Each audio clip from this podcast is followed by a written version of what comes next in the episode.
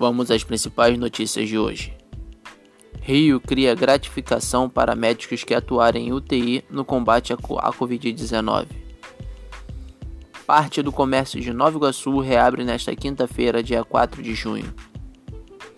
A adolescente que apontou criminosos na casa em que João Pedro foi baleado teria prestado depoimento dentro de caveirão, alega a defensoria.